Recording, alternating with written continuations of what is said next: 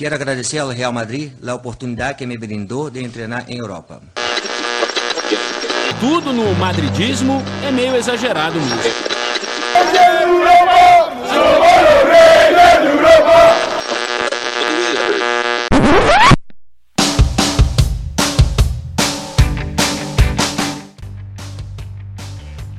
Bom dia, boa tarde, boa noite para você que nos escuta de qualquer lugar do mundo. Está começando mais um Mundo Segundo os Madridistas. Desta vez eu estou na companhia da Camille para a gente falar sobre futebol feminino. Oi, Marcela. Oi, pessoal. E hoje nós vamos falar sobre futebol feminino na companhia da Cintia Balin, que é jornalista do GE.com, que é o novo Globo Esporte agora, comentarista de futebol feminino no Sport TV. Oi, Cintia. Oi. E a gente também está acompanhada do Alan Caldas, que é repórter do GE e produtor também do Globo Esporte. Oi, Alan, obrigada, viu? Eu que agradeço. Oi a todos. Tomara que sejam. A gente possa conversar sobre coisas bem legais. Eu tenho certeza que vai ser bem legal para todo mundo. Bom, futebol feminino é um assunto novo para o torcedor do Real Madrid, né? Foram 32 anos sem um time, um tempo considerável, enquanto as outras equipes é, na Europa e no mundo iam. Na verdade, 32 anos a gente conta mais ou menos desde quando o Barça tem um time de. Mas foram 32 anos sem um time de futebol feminino. Finalmente o Real Madrid tem um time que agora nos resta entrar neste mundo, principalmente esse mundo de futebol feminino na Europa. A gente teve uma Copa do Mundo que foi extraordinário, um divisor de águas é, sucesso de público, enfim, sucesso de tudo, e que deu mais ou menos um parâmetro de como o futebol feminino cresceu na Europa. A gente viu seleções europeias disputando é, e dando uma canseira danada nos Estados Unidos. Você acha que a última Copa, por exemplo, Cíntia, foi um termômetro do que o futebol feminino europeu cresceu nos últimos anos? Eu acho que sim. Uh, inclusive, né, a gente vai ressaltar que a Europa cresceu tanto, né, que antes a, a liga mais famosa era a Liga Americana e hoje a, a, as ligas mais famosas estão na Europa. Então, houve um boom muito grande. A gente viu a, a França fazendo um projeto. A França, eu entrevistei a Brigitte, né, que é vice-presidente da, da Federação Francesa, ela falando que o projeto foi iniciado em 2011. Então, chegar em 2019 e a ganhar uma Copa, eles fizeram um, um, amplo trabalho. A gente vê hoje a Europa bem mais como centro, inclusive com salários. A gente vê aí a, Ana, a Ada Hegerberg com o salário mais alto da Europa, é, é, é ganhando um tipo assim, não uh, comparado ao masculino, porque a gente tenta não comparar para né, o feminino trilhar o seu caminho, mas a gente vê um incremento financeiro na Europa muito grande. E, aí que entra né, também o Real Madrid. O Real Madrid não quer perder essa, essa onda, né? Sim. Então, eu acho que a gente vê uma nova realidade e a Europa tomando muito à frente com a UEFA aí uh, uh, organizando tudo isso muito bem. Alan, você acredita que esse interesse vem a partir de algum ponto específico? De, talvez na alguma Copa do Mundo que passou e que isso virou uma chavinha para a Europa? Ou algum país que puxou uma dianteira para isso acontecer, por exemplo? É, a gente não sabe dizer assim, se eu não, não, diria que, foi, que houve alguma coisa específica. Eu acho que foi toda uma mudança do mundo mesmo, né? É uma, é uma coisa bem gradual. Tudo que vem acontecendo em termos de, de luta por igualdade, né, de direitos, uh, acaba, acabou chegando ao futebol também. Né, e, e, tendo ponto culminante a final da Copa do Mundo, a, a torcida gritando equal pay, equal pay, né, pedindo os pagamentos iguais. É, e aí, em relação ao Real Madrid, por exemplo, chegou um momento em que talvez ficou meio óbvio que não dava mais para ignorar esse crescimento, e ainda mais vendo os rivais, o Barcelona principalmente, o Atlético de Madrid, que durante décadas eles até tinham os times femininos, mas, mas óbvio que dentro daquele, daquela limitação que era relegado o futebol feminino durante muito tempo na Europa, em boa parte do mundo.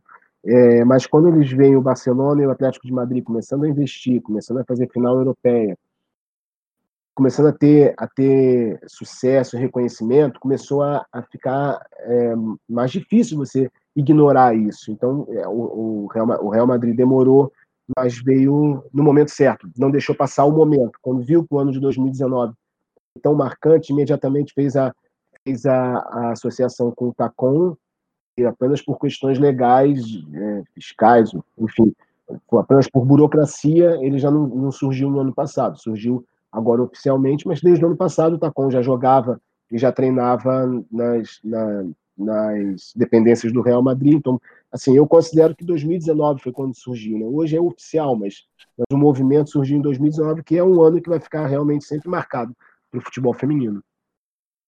É, o time foi comprado oficialmente em 2019, jogou a primeira temporada como Tacon, vestindo os uniformes do Tacon, mas treinava em Valdebebas e usava toda, toda a estrutura do, do Real Madrid. Até teve jogadoras que vieram porque já sabiam que o projeto né, se transformaria em, em Real Madrid dentro de alguns anos. A Kosovar Aslani é uma Exato. delas, é a primeira, inclusive. Você não imagina a Aslani é. jogando num time é, pequeno como o Tacon, se, se ele não tivesse uma, uma cobertura por trás, todo um investimento feito já eram, pelo Real Madrid. Já, e já eram apresentadas como jogadoras do Real Madrid, né? É, Sim. É, já era informalmente, apenas por questões legais e burocráticas, ainda se precisava chamar de Tacon, uniforme e tal. Já, já era considerado, era a primeira, quando se lembrar de quem foi a primeira jogadora contratada pelo Real Madrid, vai ser ela, a primeira brasileira, Thaís, tudo, tudo isso. Começou, começou lá atrás, realmente, o Tacon. E é. é, engraçado falar de, de começo, porque a gente pensa assim, o Real Madrid está começando agora todo, todo esse caminho, a gente não imagina que vai ter um time absurdamente competitivo já nesse ano, embora tenha feito bons reforços, a gente vai falar disso lá para frente, mas tem uma história de uma virada de chave incrível do futebol feminino, que é a do Lyon, né? Que é do Jean-Michel Aulas, que aparentemente conta-se a história, e eu acho que o Alan tem um pouco mais de base sobre isso, que o Lyon, é, ele, ele viu um treino das meninas, ele viu um jogo das meninas e acabou ficando surpreendido com a falta de, de suporte que elas tinham, desceu para o campo, ajudou elas a torcerem camisa e umas coisas assim, e isso acabou fazendo com que ele se interessasse mais pelo futebol feminino e transformasse o Lyon na potência que, que ele é hoje, né?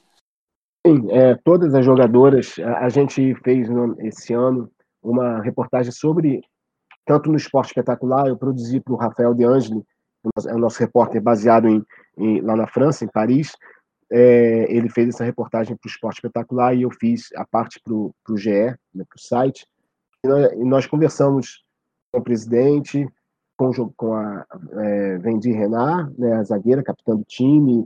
Falamos com a, com a Sônia Bom Pastor, que é uma jogadora francesa, é, que hoje é dirigente, né, uma ex-jogadora francesa, foi capitã do Lyon durante muitos anos, e, e, todos são, todas elas são unânimes, dizer que a chave realmente é foi, foi o papel do presidente. E contaram essa história no jogo contra o Arsenal, em que jogaram é, na, na, debaixo de muita chuva, e no intervalo o presidente estava lá, como, como ele sempre faz, elas sempre destacam isso, que, uma, que o que mostra o, realmente que ele estava é, conectado com o futebol feminino era porque ele não perde um jogo da equipe é, feminina, tanto quanto masculino, ou seja, ele dá essa paridade de importância ao masculino e ao feminino.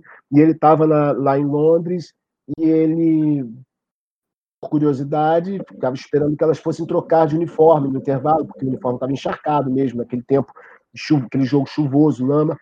E aí falaram para ele que que não, não tem outro uniforme, só tem esse. Então, assim, a primeira coisa que ele fez foi ajudar pedir para que os jogadores tirassem as camisas para no intervalo ficar torcendo, para diminuir um pouco é, a, quantidade de água na, na camisa, e elas, e elas contam que já na segunda-feira, na volta, na segunda-feira, no, no, dia seguinte, quando voltaram para Lyon, já, se, já, já tinham, no, no, jogo seguinte, já tinham dois uniformes, quer dizer, começou pouco a pouco a perceber as diferenças e pensar isso não é possível, ou então hoje elas têm jato, é, quando, quando o, o, jogo é numa, numa, localiza, numa localidade mais, mais longe, ou que é difícil fazer uma conexão, um voo comercial, elas têm um, um jato, um jato, um, um, voo, um avião charter, né, uh, que, o, que o clube disponibiliza para que, que elas tenham as condições realmente profissionais e de elite, né, de alto nível. E o resultado é esse, fora, fora todas as jogadoras que contratam, fora o trabalho de base que o clube faz, é, com, com mais de 100 meninas, ou seja, as condições, o que elas dizem é as condições que o, o, masculino tem, o feminino tem. O masculino tem campos de treino, o feminino tem também tem campos de treino exclusivos. A diferença fica mesmo, como a Cíntia destacou antes, salarial. Isso é uma diferença que vai levar tempo para qualquer lugar, em qualquer clube, com certeza vai levar muito tempo para uma paridade, e talvez não encontre a paridade, mas se conseguir pelo menos crescer de, de modo que tenha, uma, que tenha uma, um, um, um salário digno, digno que eu digo é digno para o retorno de confiança, de, de mostrar que está que, que, tá apostando nisso. Então, assim, não adianta achar que, uma, que a melhor jogadora do mundo vai ganhar como o Messi. Talvez não ganhe. Talvez o Messi precisasse ganhar menos, talvez, para que pudesse ser um pouco mais próximo. É, talvez, talvez a solução seja essa, não achar que elas vão chegar. Mas, mas eu acho que, no mínimo, que, que se possa dar condições para que a jogadora possa se sentir profissional, para que a jogadora que tem 16 anos na base possa almejar, quando chegar com 18, com 19 anos, assinar um contrato profissional que lhe dê pelo menos a dignidade de, de dizer eu sou uma jogadora profissional, o que hoje ainda é uma realidade muito distante, aqui no Brasil muito, mesmo na Europa. Que dê uma certa tranquilidade também, né? Que ela possa ver, um, ter um salário que fique tranquila. Citando sobre o presidente do, do Lyon, ele te falava, né? Ele logo ele enxergou a possibilidade no futebol feminino de ser campeão da Champions, coisa que no masculino seria praticamente impossível com o Lyon, digamos assim, né? seria, seria muito mais difícil. Então ele falou, então qual a minha chance? A minha chance é construir um time forte no feminino para eu ser campeão. Foi assim que ele fez. Inclusive, agora, alguns, esse mês, agora durante a pandemia, ele precisava que as duas jogadoras eh, voltassem para treinar uh, e estavam retidas por causa da pandemia, as fronteiras fechadas. Ele mandou o jatinho de, dele, né? Então, eh, ele tem esse cuidado com o time, assim, elas são tratadas como merecem. É o xodó dele, né, também, virou Exato. o xodó dele. E só tem um pequeno problema lá na França, que até inclusive a Federação Francesa está tentando corrigir agora. Eles, uh, os clubes não têm a proteção legal em, nas jogadoras que eles formam, né? Então, uh, o que que acontece? Eles não ganham uh, nas transações que, digamos, que elas façam para o exterior. Então, elas, eles formam a atleta francesa, e elas ou se interessam por, sei lá, jogar uh, nos Estados Unidos, que eles, elas vão fazer uma faculdade, por exemplo, eles não ganham nada em cima disso. Então, a Federação Francesa está fazendo até sabe aquele mecanismo de solidariedade que tem no masculino? Eles estão fazendo isso para o feminino também, até três anos da saída da jogadora, eles ganharem em cima disso, porque as jogadoras simplesmente estavam saindo do clube, eles estavam formando. Então, eu acho que alguns países europeus estão pensando no todo, assim, é muito importante, assim. São pequenos detalhes, né? Às vezes que a gente não vê, pô, mecanismo de solidariedade não tem no feminino, deveria ter também, né? Então, tudo faz parte do crescimento do futebol feminino depois da Copa da França e, e por essa questão toda de, de colocar o, a modalidade uh, num papel de importância. E eu acho que a Copa da, da França também trouxe isso mas muito mais eu acho que a Copa da França trouxe em termos de marketing e em termos também de audiência do público geral. Acho que os clubes já vinham uh, se inteirando e se interessando. O Real Madrid chegou agora, eu acho, eu particularmente acho que chegou atrasado, mas por uma filosofia do clube, né? O clube ele sempre pregou que ele era só uh, de dois esportes, futebol masculino e basquete, né? Eram dois esportes. E agora, uh, vendo né, os outros clubes chegarem tão fortes e sendo campeões, eles optaram por também abrir esse leque. Né? O Barcelona, por exemplo, sempre foi um clube multiesportivo, né? poliesportivo, como a gente chama. O Real Madrid não, tem essa, esse status do clube merengue. Então, acho que ele se antenou dessa questão, muito também porque a UEFA faz muita força para que o futebol feminino evolua e deve ter chegado no ouvido ali do Florentino Pérez para pedir também uma mas com mais certeza, com certeza. Na, na última reunião, que foi a, a reunião de sócios em que ele em que ele falou da criação do time feminino, ele deu algumas explicações, porque já era uma pauta que vinha batendo há três anos seguidos, assim, os sócios pediam, perguntavam, questionavam se ia ter um time, exatamente pelo crescimento de Atlético de Madrid e Barcelona, e você via o Atlético de Madrid comemorando o Campeonato Espanhol na rua em Madrid, e o Real Madrid não tinha um time feminino.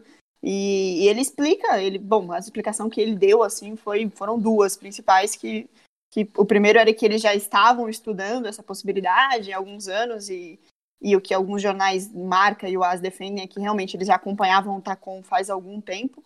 E o outro caso é que eles não entrariam de forma alguma criar um time para fazer solidariedade. Ele não queria criar um time que fosse um time não profissional. Ah, tudo bem, eu tenho um time de futebol feminino, fica ali. Ele falou: não, eu vou criar um time de futebol feminino para disputar título e para ganhar título. Que é o é Flamengo no Brasil, faço, né? né? Tá na parceria e aí...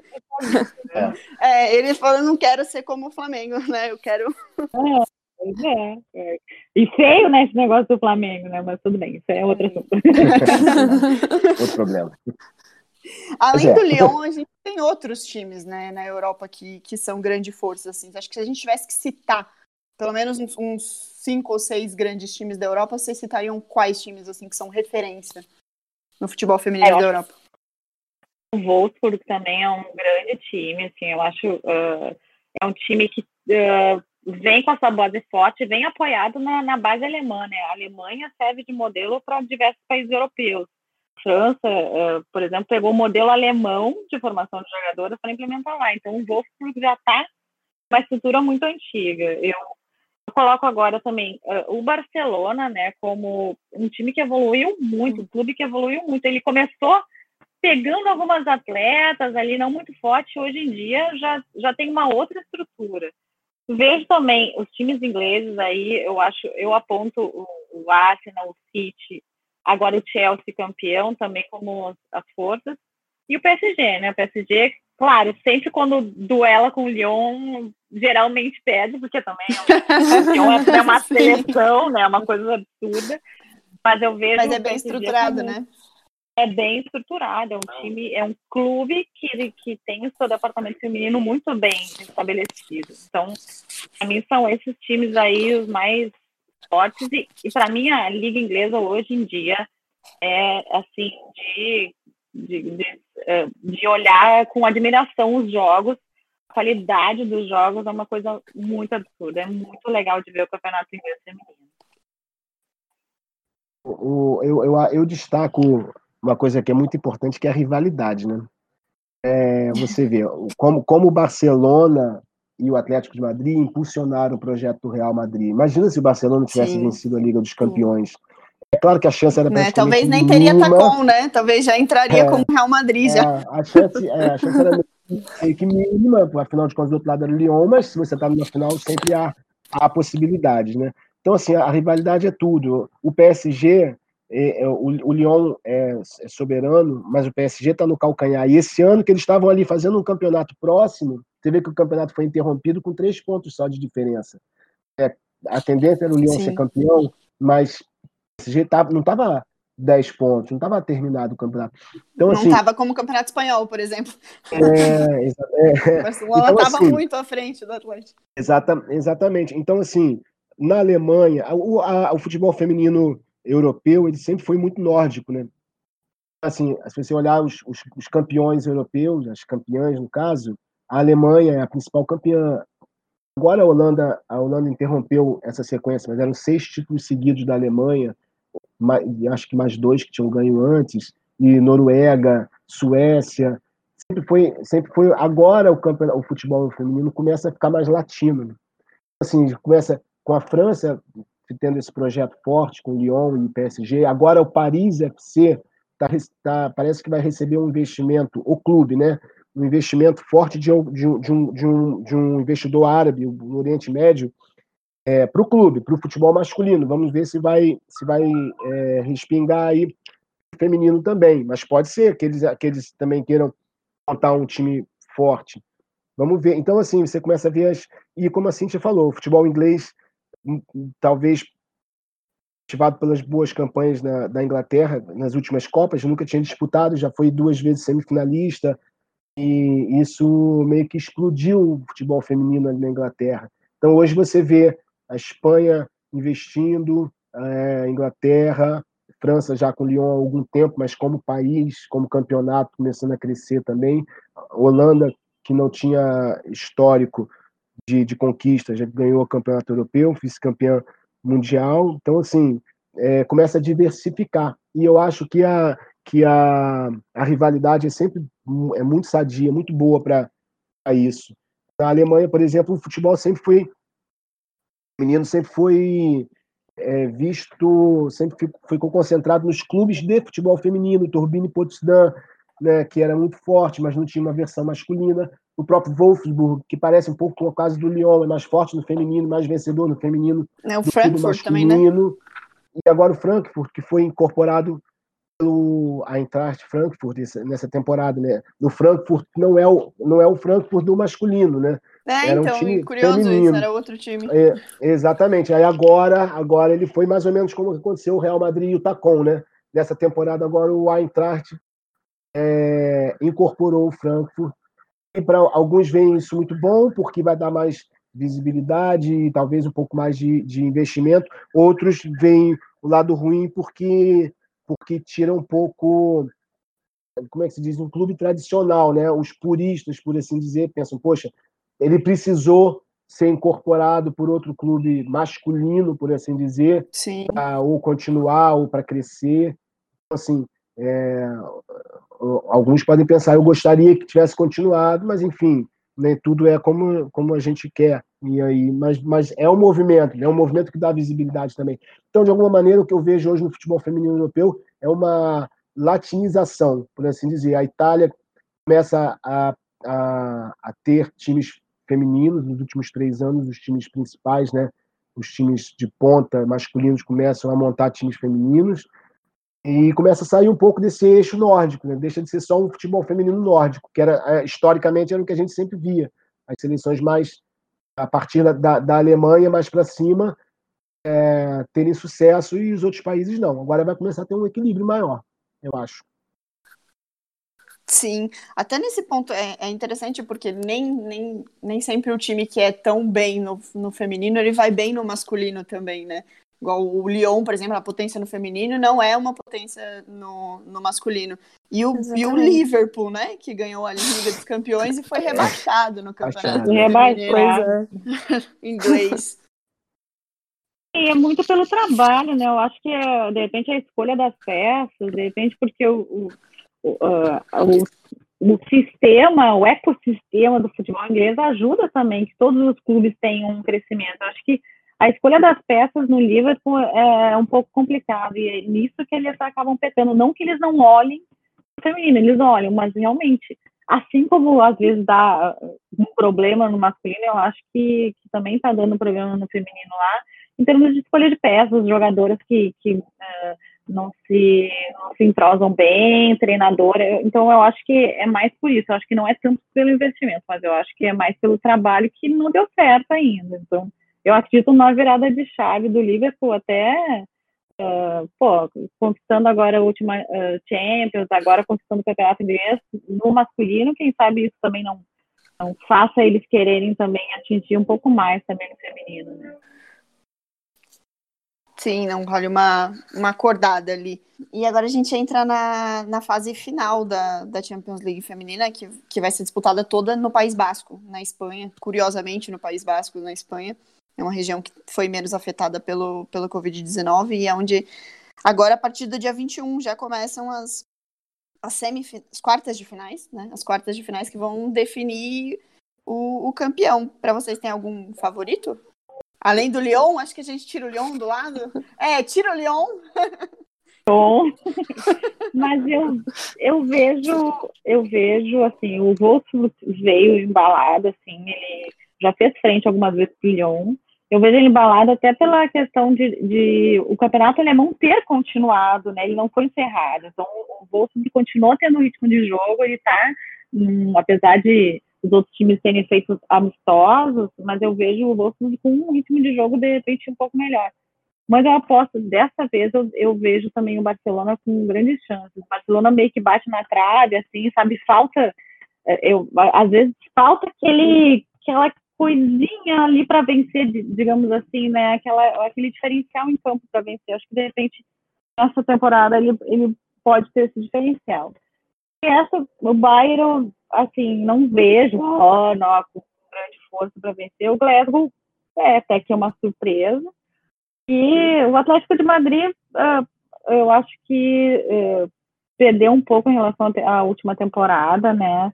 não vem tendo esse desempenho tão, tão grandioso que tinha. Mas, né, na hora decisiva, quem sabe a camisa pega, pesa, mas eu aposto em Wolf, Lyon e o Barcelona, para mim, mais favorito. Eu acho que realmente a única o único confronto de quartas de final um pouquinho mais equilibrado seria mesmo Atlético e Barcelona também por causa da, da rivalidade local mesmo, né? Que, é, que muda um pouco, é, desequilibra um pouco essa balança a favor do Barcelona. Mas o restante, acho que todo mundo, só uma zebra muito grande, poderia tirar Wolfsburg, Lyon e. Quer dizer, o PSG e Arsenal também é um. É, é um PSG e Arsenal Eu acho que é bem, bem parelho. É, mais é até verdade. que Barcelona e Atlético. É, Eu acho. PSG eu tinha É, esquecido PSG isso, e é. Arsenal. Wolfsburg e Lyon, a gente, a gente gosta, a gente concorda que os dois estão na, estão na semifinal, o Wolfsburg e o Lyon. E eu acho que o Arsenal, eu, eu, vejo, eu vejo um pouquinho mais na frente do PSG, mas é um, é um confronto mais equilibrado. É, mas é difícil fugir mesmo de Wolfsburg e PSG. A única coisa que eu lamento assim do, dessa final na- no País Basco, eu não sei o motivo de terem escolhido o estádio o Anoeta. Bilbao? O Anoeta? Ah. É, o Anoeta é o, é o estádio da final. Mas eu acho que seria muito simbólico se tivessem escolhido o San Mamés, porque o ano de 2019 começa com o Atlético Bilbao e Atlético de Madrid com 46 mil pessoas no San Mamés. O primeiro, primeiro jogo ali em janeiro, ali pela Copa da Rainha ainda. Não era nem Uhum. Campeonato Espanhol. Foi, foi o primeiro. Opa, o que está acontecendo? Aconteceu alguma coisa diferente, porque 46 mil Sim. pessoas no jogo na Espanha feminino não era nem final, eu acho que era quartas de final, se não me falha a memória. É porque depois Assim, teve 60 mil, né? No Depois teve Metropolitano. 60 mil no Atlético de Madrid, no, no- no Metropolitano, Isso. no Atlético de Madrid e Barcelona, já pelo Campeonato Espanhol. Então, assim, o San Mamés foi muito simbólico para esse ano de 2019, na minha Foi. opinião. Assim, o ano começa com essa explosão surpreendente que pegou todo mundo assim. Cara, aconteceu alguma coisa. E, poxa, quando chega, quando e aí acontece tudo o que aconteceu. ah, eles escolhem é, O Anoeta. é, Bil- a- é, Bilbao para ser a região para ser para acolher a parte a, a final, né, a reta final. Eu acho que seria muito bonito se tivessem, poxa, e, e seria uma história boa para fechar uma história. Vamos escolher São Mamés, porque foi aqui que o ano o, o ano de 2019 começou a pegar fogo o futebol feminino. Mas enfim, pode ter sido algum outro motivo, até administrativo. É, o. Anoeta é mais, mais estruturado, assim, ele é maior. É, Mas não vai ter isso, público, é. né? Mas enfim, mas em termos Também de não vai ter estrutura. público, ainda tem isso, É. né? É. Não vai ter público, isso. mas em termos de É, por isso que eu digo, eu não sei- a Real é, eu não sei o motivo. estrutura. É, eu não sei o motivo que escolheram, mas eu acho que teria sido muito, simbolicamente, teria sido muito Sim. importante sendo San Mamés. É uma pena, mas Verdade. enfim, Verdade. sei lá, e, e acredito que vai ser Lyon e Wolfsburg mesmo na, na final, mas a gente sabe, futebol, futebol, né? Pode acontecer, ainda mais voltando de uma pandemia. O Wolfsburg leva essa vantagem de estar com ritmo de jogo maior, eu acho. Sim, seria o, o, o quinto título seguido. Não, seria o, o quarto. Não. Quinto título seguido do Lyon. Do Lyon seria o quinto. Do Lyon seria o Quinto quinto. seguido e sétimo no volta- geral, não é? É tanto título do Sétimo Lyon no que eu já até É isso. perdi as É, contas. Isso, isso. Quinto seguido e o sétimo no geral. E o Wolfsburg volta, ten- tenta voltar a ganhar aí com a. Eu acho que o ritmo de jogo, a, a, a Pernille Harder fez uma temporada 27 gols no Campeonato Alemão, então pode ser um diferencial. A Ada voltando de lesão, não sei nem se vai. Acho que vai jogar porque já está treinando, mas mesmo assim é uma incógnita, né? Voltar de lesão é sempre ruim, uma lesão séria que, que ela teve. Então, bom, vamos esperar agora os jogos para ver. É, essa entrada do Real Madrid no, no futebol feminino veio na hora certa em todos os pontos, né? Porque a Champions League feminina Com também certeza. passa a ter, três vagas no ano que vem, na próxima temporada. Então seriam os três primeiros colocados que, que entrariam no, é, na fase de grupos da Champions League feminina. E aí você pensa em Atlético de Madrid e Barcelona, obviamente, porque são forças consolidadas na Espanha, e sobraria uma terceira vaga para o Real Madrid brigar por elas. Assim. É, essa estruturação nova da Champions League, o que, que vocês pensam sobre isso? Já estava mais do que na hora, atrasado, ou, ou ainda era muito cedo para mexer nesse formato? Eu, eu acredito muito assim na, nos pro- propósitos da UEFA. Eu acho que foi uma, uma boa reformulação, eu achei bem interessante. E aproveitou também, né, agora com o momento de pandemia também, né, a gente, a gente vê todo um fortalecimento da competição, assim.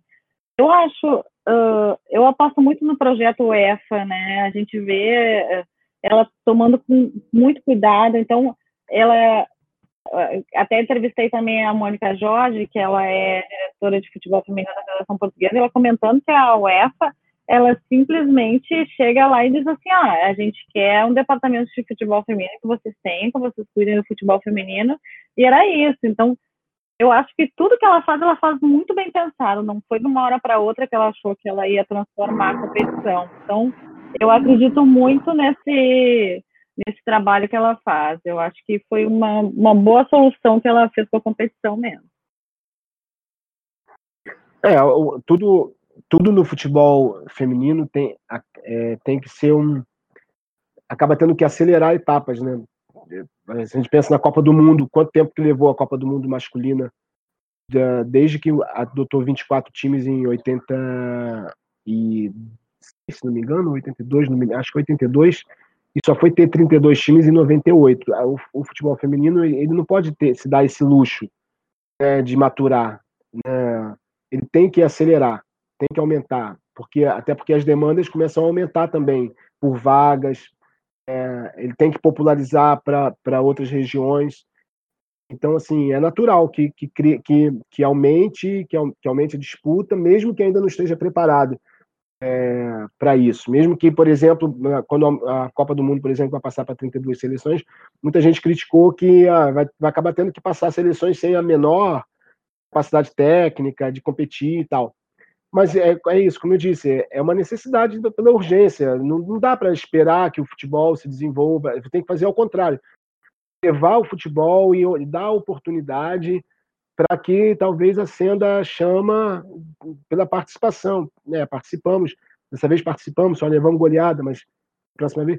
E é natural, você, é, como a gente está vendo no, no, próprio futebol europeu, estava falando, é, seleções como Espanha, França, Itália, nunca tiveram, própria Inglaterra, nunca tiveram nenhuma importância no cenário de seleções né, do, no europeu feminino. E aos poucos, você já começa a ver o cenário mudando, equilibrando mais. E não adianta você esperar, não, espera ela crescer para ter uma, um, é, é, determinado país ou determinado clube ter um time competitivo. Não. Dá para esperar, tem que, tem que acelerar. E, e, e, e, o resultado é muito rápido. Se a gente pegar a Espanha, por exemplo, é, que se a gente pensar no pré-pandemia, um pouquinho antes, teve a She Believes, Deu uma canseira nos Estados Unidos. A Espanha foi o jogo que elas esperavam fazer, perderam de 1 a 0 só dos Estados Unidos. E pra, imagina o impacto desse jogo. Né? A Alexia Putellas ter sido eleita é, o destaque da competição. Né? É, exatamente. Então, assim, é, isso aí, é, é, isso aí você volta, você volta com outro ânimo, né? Você quer voltar no ano que vem e, e repetir a dose. É, é, natural. Agora, o Real Madrid vai ter que. Eu penso o Real Madrid, habituado ao futebol masculino, que as três vagas são de Barcelona, Atlético e Real Madrid. Não vai ser assim tão fácil. Porque existem, existem times que não são tão fortes é, no masculino. O La Coruña, por exemplo, que acabou de cair para a terceira divisão do masculino, tem um time feminino melhor. É, de mais Levante, Logrono. Levante, Tenerife. É, o Real Madrid, eu acho que entra né, em tese na, na, na, no meio da tabela para disputar com essas equipes. Uma, é uma realidade que o Real Madrid não está acostumado no futebol masculino. No feminino, ela, vai. Porque se pensar no, no, no próprio último campeonato, é, a, a, os, os, principais reforços já foram trazidos no ano passado. Né? É, agora está contratando mais, mas os, os, os reforços de impacto mesmo já estavam lá no ano passado e não foi fácil foi um campeonato fácil. É óbvio que vai contratar mais, precisa contratar mais, precisa chegar a jogadores ali de 26, 27 anos, o que, o que, o que vê no elenco do Real Madrid hoje são jogadores mais experientes, mais de 30 anos, algumas, né? É, e, e, em contraste com outras apostas para o futuro, jogadores mais jovens. Falta um hiato aí. Aí no meio tá, precisa trazer uma jogadora de 28 anos que esteja no auge para é, que levar seria o time. a Ricari. Exatamente. E, e, e, outras, podem, outras podem vir, mas assim, o que eu vejo hoje são jogadoras boas, acho que já não estão mais no auge. que vão ser importantes, mas, mas para fazer frente para times com, com um elenco mais equilibrado de idade, precisa mesmo de parar de contratar medalhão, talvez, não medalhão no sentido de veterana, mas de repente trazer uma ou duas jogadoras é, de tiro certo. Que é, é, o que, é, é difícil, precisa de investimento. Né, é, é, na Ricardo também não é barato. Ela quase foi para o Atlético, né, na temporada é, passada, então. acabou é. ficando. Mas eu acho que o grande lance, de repente, do, do Real Madrid seria até. Tem um elenco jovem, mas também, por exemplo, tá, a Eva Navarro, sabe? É uma jogadora que, que, que estão tentando legalmente ver se eu sairia de graça, se chegaria de graça. É uma. Nossa, é, eu acho ela uma grande jogadora, é uma promessa enorme da base do, do, da Espanha, né? Jogou em todas Sim. as seleções de base, né? Tem, tipo assim, ela conquistou a Euro Sub-17 muito nova, né? Fez os dois gols contra a Alemanha, é uma coisa é muito muito interessante de ver. Também ela jogou o Mundial Sub-17, até eu comentei a final do Sub-17, ela jogou uma enormidade. Então, eu acho que também é certo do Real Madrid apostar nessas jovens jogadoras. Claro, de repente, quem sabe na próxima temporada contratar um medalhão aí já com um time mais uh, acertado, né? E só Sim. encaixar a jogadora ali. Eu acho que. Mas apostar nesses nomes novos, assim, que. Tipo, no, como no masculino, né? Vinícius Júnior, o Rodrigo, né? É uma então política que a gente vê se repetir, né? Exato. Seguiu a mesma filosofia. É. Seguiu a mesma Exato, filosofia. É, é muito interessante. No masculino, porque também acontece a mesma coisa no masculino. Tem um grupo de jogadores já bem veteranos em uhum. contraste com um grupo de jogadores muito jovens. O, o, então, tanto no masculino quanto no feminino, é preciso ter alguém para fazer esse meio campo de gerações aí, porque uma hora as jogadoras mais, de mais de 30 anos, a Kosovari tem 30 já, a Thaisa tem 31, a Jacobson tem 30. São jogadores que talvez a jogadora mais é, que tem um pouco mais de, Corredeira, de... todas elas contratadas têm 29. Uhum. É. Exatamente. A, a Kioma, que veio no ano passado do Pride, é, do Orlando Pride, eu, acho que é uma jogadora, assim, eu, eu gosto de ver, mas não explodiu ainda, eu acho. É, mas tem 27 anos, pode ser que pode ser que, que de repente seja a partir dela ali, é, até pela posição de campo que joga, enfim, pode. É, nessa, nessa faixa de, de 25 e 26, o Real Madrid contratou a Ivana Andrés, que é zagueira, que era do Levante, e a Marta Cardona, que era colega da Ana Ricari, inclusive, na Real Sociedade. Uhum. Então, na verdade, o Real Madrid ainda fez contratações bem pontuais que acaba tirando um pouquinho da, da, da força de alguns outros clubes, né? Tinha a Maite Oroz também que veio, a, Be a Beleira ah. também que veio do outro time. Então, são jogadoras que, que, que eram destaque em, em outras equipes e que o Real Madrid acabou trazendo para eles. Eu acho vital isso, né? De saber porque é, eu pego uma frase do presidente, até puxando aqui para o Brasil, uma frase do presidente do Bahia. Eu acho que muito se aplica assim nessa estruturação que o, que o Real Madrid fez. O que, que ele fez? Ele se uniu ao Tacom e começou a conhecer como é que é o mercado feminino. Que o Bahia, citando o exemplo do Brasil, ele fez a mesma coisa. Ele fez primeiro uma parceria, ele estudou como é que era o mercado feminino, que não é igual ao mercado masculino. Ele pegou essa experiência com o Tacom e aí ele partiu, né, para um voo solo, digamos assim, porque precisava uh, primeiro uh, saber como é que é, como é que é a negociação, quem são as melhores jogadoras, quem são as revelações. Então, acho que uh, se o Real Madrid de repente entrasse sozinho, assim, de cara, sem um, sem o Tacon, acho que seria um pouco mais arriscado até no projeto, né, quebrar a cara, mas eu acho que fez muito bem, até porque é fácil tu saber quais são as revelações das jogadoras, conhecer, né, ter dirigentes que são já estão no meio, né? Então, é um, um passo certo de primeiro entrar em contato com, de repente estudar o mercado, além de ter essa questão legal envolvida, mas também de, de entrar com alguém que já estava no mercado. Eu acho que foi muito válido isso. Sim, e até tem a questão, você citou a questão da Eva Navarro, a Camila até tem sobre isso, que é uma questão de, de formação, né, de direito de formação, uhum. até aquilo que a gente falou do Leon no começo, né, Cá?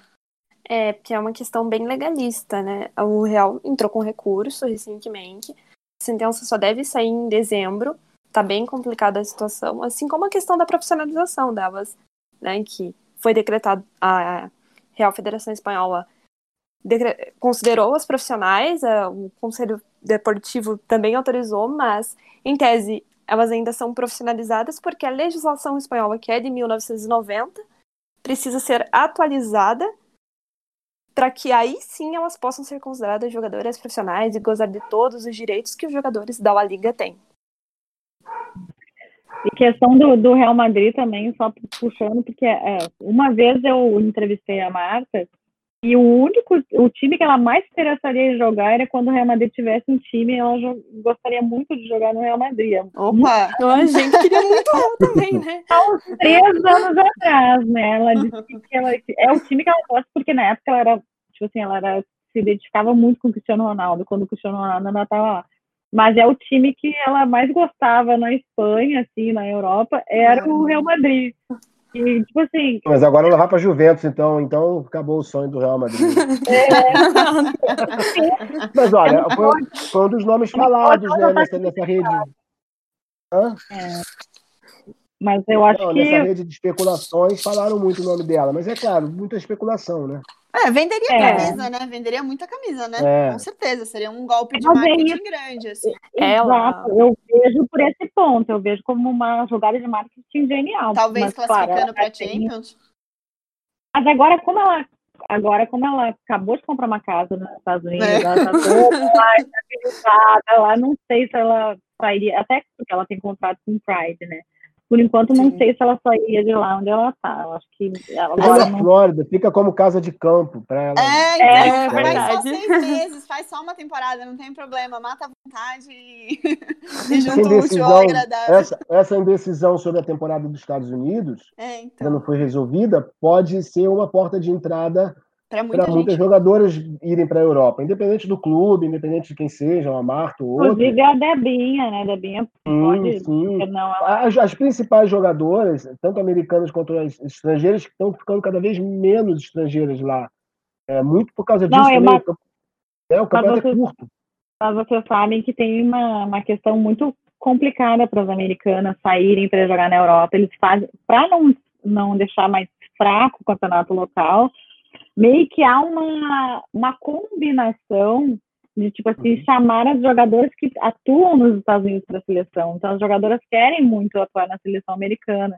Então, é, rola meio que um protecionismo. Então a gente vê poucas jogadoras né, saírem para a Europa americana. Então fica uma temporada e geralmente empréstimo, né? Vai, fica seis meses e volta. Sim, Alex Morgan, a Lloyd, uma coisa muito rápida que elas foram, né? Então. É, é, não, é, esse, esse acordo agora do Lyon com o Rain, né? Pode. Uhum, acabou de contratar. É, o, o Lyon acabou de trazer uma jogadora do, do Rain, eu não estou lembrando agora quem foi. Tinha até aqui. É, tinha até separado aqui. Não, não, não, não lembro agora. Contratou a Jodie Taylor, um atacante do, do Rain. Quer dizer, começa a de repente ser um canal, né? De, de, de, de, de uhum. tanto para ir, tanto sair dos Estados Unidos para ir para a Europa, como e vice-versa. Ao né? contrário. jogar nos Estados Unidos. É, ao contrário. Sim. A Aslane deu uma entrevista um tempo atrás, ela, ela jogou, né, nos Estados Unidos, ela jogou no Sky Blue, se não me engano. Acho que ela Sim. jogou no Sky Blue um tempo e ela, e ela falou que não, não via, não tinha motivação para quem não era norte-americana jogar lá. Nenhuma motivação. E é uma coisa que os Estados Unidos vai ter que correr atrás, né? Porque... E são poucos times, né? né?